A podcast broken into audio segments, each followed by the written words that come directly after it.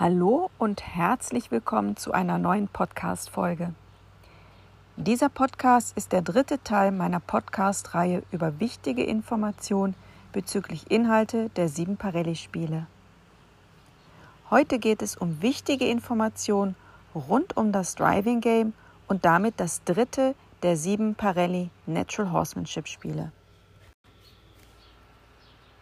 Wie schon im vorherigen Podcast erwähnt, gibt es Dominanzspiele für kürzere und größere Distanzen. Das Driving Game ist klassischerweise ein Spiel für größere Distanzen.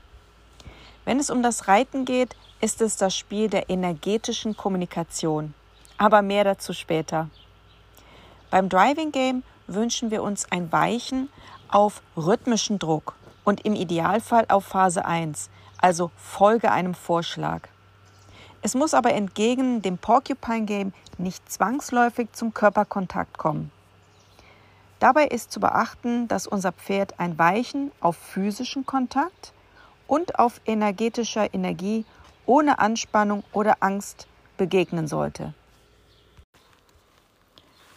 Sprechen wir zunächst über den Einsatz vom Driving Game am Boden mit Seil. Diesen Bereich nennen wir bei Parelli Natural Horsemanship Online. Eine Line ist im englischen Sprachgebrauch auch ein Seil. Der Bereich am Boden beinhaltet viele Variationsmöglichkeiten, auch was die Seillänge betrifft. Wir nutzen Seile von 3,7 Meter bis hin zu 14 Metern. Je länger das Seil, desto solider sollte die Kommunikation miteinander sein. Was ich oft beim Savvy Online erlebe, ist, dass Seillängen nicht voll ausgenutzt werden oder zu wenig mit der Seillänge experimentiert bzw. gespielt wird. Das ist am Anfang okay. Die Seillänge muss natürlich zum Level der Kommunikation passen. Wenn wir aber das Level des Dialogs mit unseren Pferden verbessern möchten, gehört auch dazu, irgendwann das Seil in voller Länge zu nutzen. Das sollte das Ziel sein. Wenn Pferd und Mensch für eine größere Seillänge bereit sind, wir dies aber vermeiden, wird es für das Pferd, aber auch für uns langweilig. Noch viel schlimmer ist, wenn wir dem Pferd vermitteln, dass wir ihm nicht vertrauen oder nicht ausreichend Führungsqualität haben, weil wir das Seil nicht voll nutzen. Überlege dir also, ob es einen Grund gibt, dass du das Seil nicht in voller Länge nutzt. Denk bitte daran, dass der Lernprozess auch für dich dazugehört und das kann auch das Handling vom Seil beinhalten. Trau dich und experimentiere mit der Seillänge. Das fordert und fördert euch beide. Was ich dir für das Servi Online zum Thema Seile noch mitgeben möchte, ist, dass das Seil nicht mit deiner Hand fixiert ist.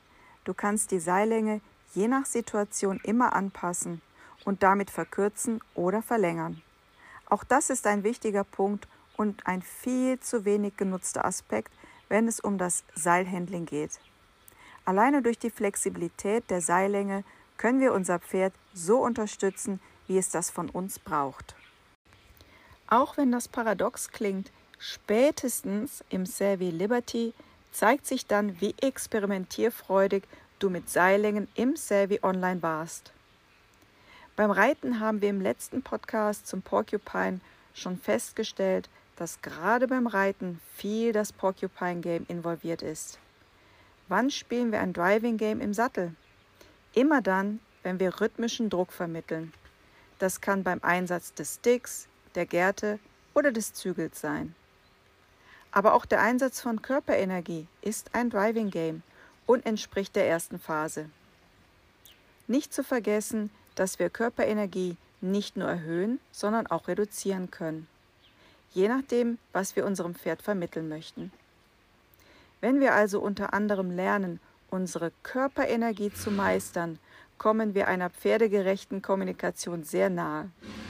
Das gilt natürlich nicht nur beim Reiten, sondern bei jeder Kommunikation mit dem Pferd. Ich hoffe, ich konnte dir wichtige Informationen zum Driving Game vermitteln und dass du ein höheres Niveau der Kommunikation erreichen kannst, wenn du an Details arbeitest, wie zum Beispiel Seillängen oder Körperenergie. Diese Podcast-Folge schließt damit mit den Prinzipienspielen von Parelli Natural Horsemanship ab. Ich kann dir nur empfehlen, dass du dich aufmerksam beobachtest, dass die Dauer und Anzahl, mit der du Porcupine und Driving Game spielst, ausgeglichen ist, beziehungsweise die beiden Spiele achtsam und angemessen auf Niveau und Horsenality genutzt werden. Es kann sehr gut sein, dass du vielleicht mehr Driving Game als das Porcupine Game spielst. Wenn dahinter ein Plan und für das Pferd ein fairer Grund steht, ist das okay. Ansonsten empfehle ich dir, mehr Balance zwischen der Häufigkeit und damit auch der Wertigkeit beim Spielen dieser beiden Spiele zu erhalten.